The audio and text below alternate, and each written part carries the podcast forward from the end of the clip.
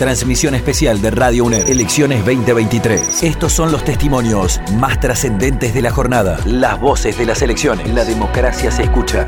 Bien, ¿qué tal? Acá de Entre Ríos. Muy buenas tardes. Mario Giorgi, Fernando Persson de Radio UNDAB. Nos escuchan del otro lado. Como estamos muy cerquita de la ciudad de Buenos Aires, apenas nos, nos separa el riachuelo, hay mucha noticia de lo que está sucediendo en la ciudad autónoma porque van a votar Claro. Hasta las 19.30. Uh, Hoy más temprano hablamos con la jueza federal Servini y este, además viene acompañado esto por denuncias y seguramente van a volar denuncias sobre fraude por el uso de las máquinas electrónicas.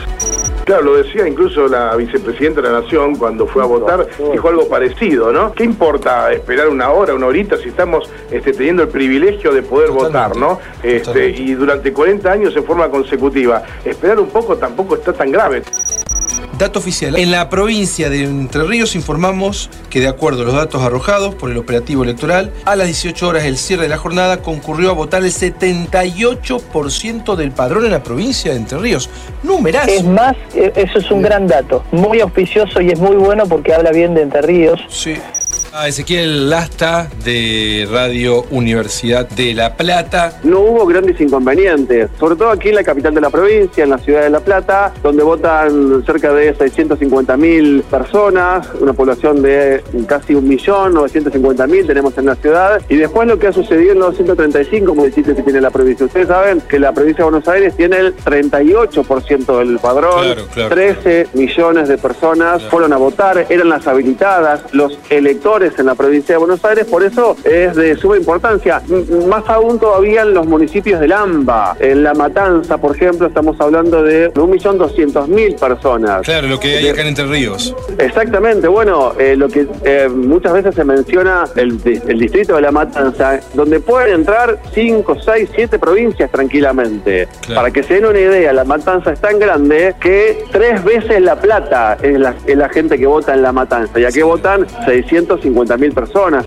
Charlamos con Luz Alcaina ahora, ella es periodista. Lo que sí es cierto es que hubo eh, una apuesta del peronismo a decir eh, el movimiento está pasando por eh, las ciudades, por las internas que el peronismo ha sabido ir dándose en las ciudades. Y tal vez eso explique un poco también la movilización que se está dando hoy. En las ciudades sí hubo internas del peronismo medianamente seductoras, aun cuando hay que decir de vuelta, no se sabe bien por qué son tan seductoras, porque el peronismo no abrió el, piso de minorías para que esas internas finalmente terminen plasmando en listas del peronismo que expresen a todos los sectores. Que ganó se quedó con todo y chau. El que, que- el que perdió por un voto no va a meter ni un nombre en las listas.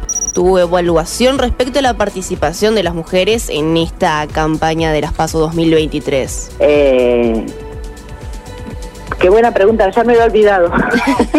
Eh, ya me había olvidado. No, las mujeres no hemos sido protagonistas, para nada, para nada. Las compañeras de fórmula Sí. de todos candidatos a, a gobernador varones no han tenido un lugar protagónico ni han eh, marcado la cancha y decir, bueno, de esto voy a hablar yo porque es mi tema o porque... No, nada, poco.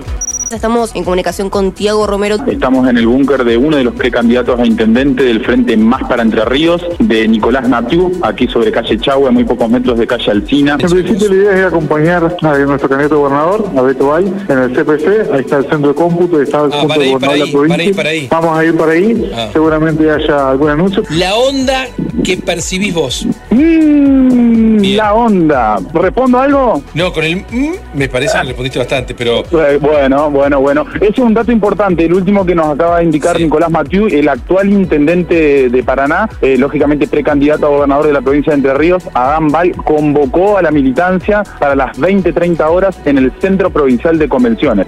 Escuchamos a Rosario Romero, precandidata intendenta para la ciudad de Paraná por Más para Entre Ríos. especialmente el cuarto oscuro, y la verdad es que es complejo, pero va a ser más complejo en estas pasos y luego eh, hacia octubre, como ya van a estar seleccionados los candidatos de las distintas fuerzas, va a ser más sencillo. Obviamente hay que tomarse los segundos más que uno se toma para observar las distintas candidaturas y doblar una boleta que por cierto es, gr- es grande, es voluminosa. Elecciones Paso 2023. Transmisión especial Radio UNER.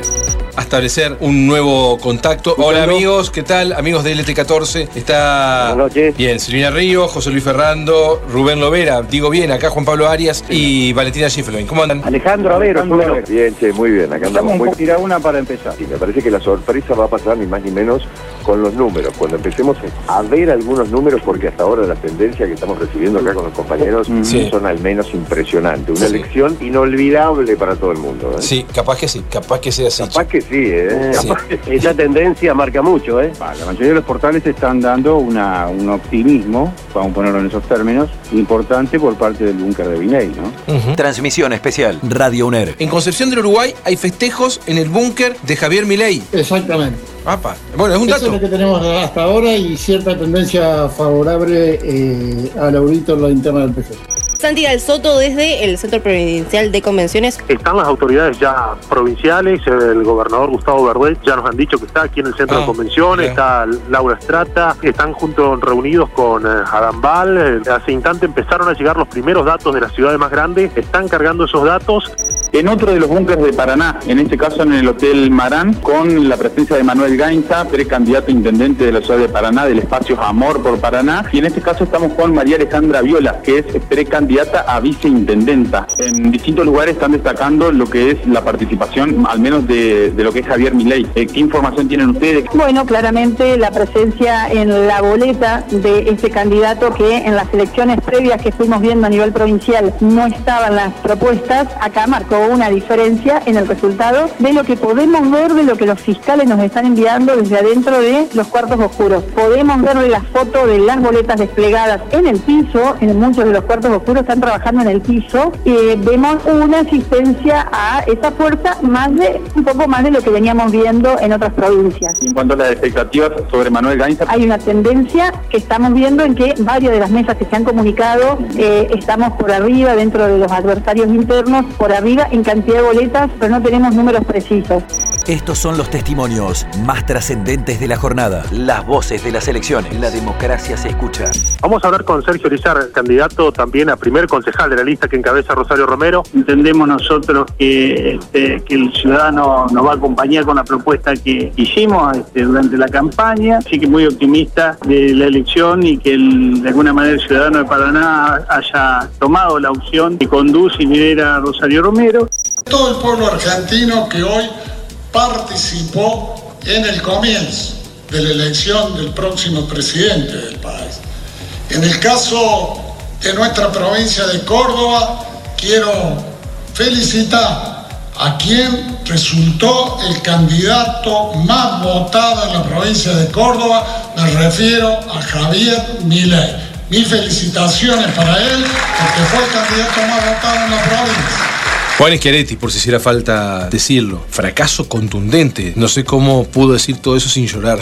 Con Sebastián Echeverri, sí, obviamente sabiendo que jugamos con Javier Milei, hay un cambio de época fuerte, pero también no, no sabíamos hasta dónde los sectores eh, social y económicos de la provincia estaban decididos a transitarlo, porque viste que siempre los cambios de épocas tienen que estar muy acompañados de una decisión firme de la sociedad.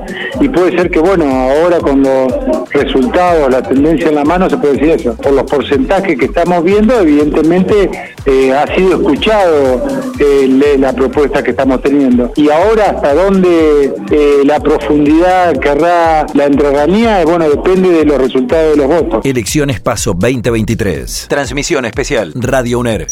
Andrés Lauman, entonces, precandidato a intendente de la ciudad de Paraná, en la lista que integra junto a Javier Milei. Muy conforme con el trabajo realizado hoy y con que también podamos ser el puente con el pensamiento de la gente que vota Javier Milei en la provincia y en la ciudad de Paraná también, ¿no? Tratando de acompañar eso, que la gente se esté identificada, que en cada lugar que vota Milei a nivel nacional tiene un destino también su voto acá en provincial y que va a estar bien protegido.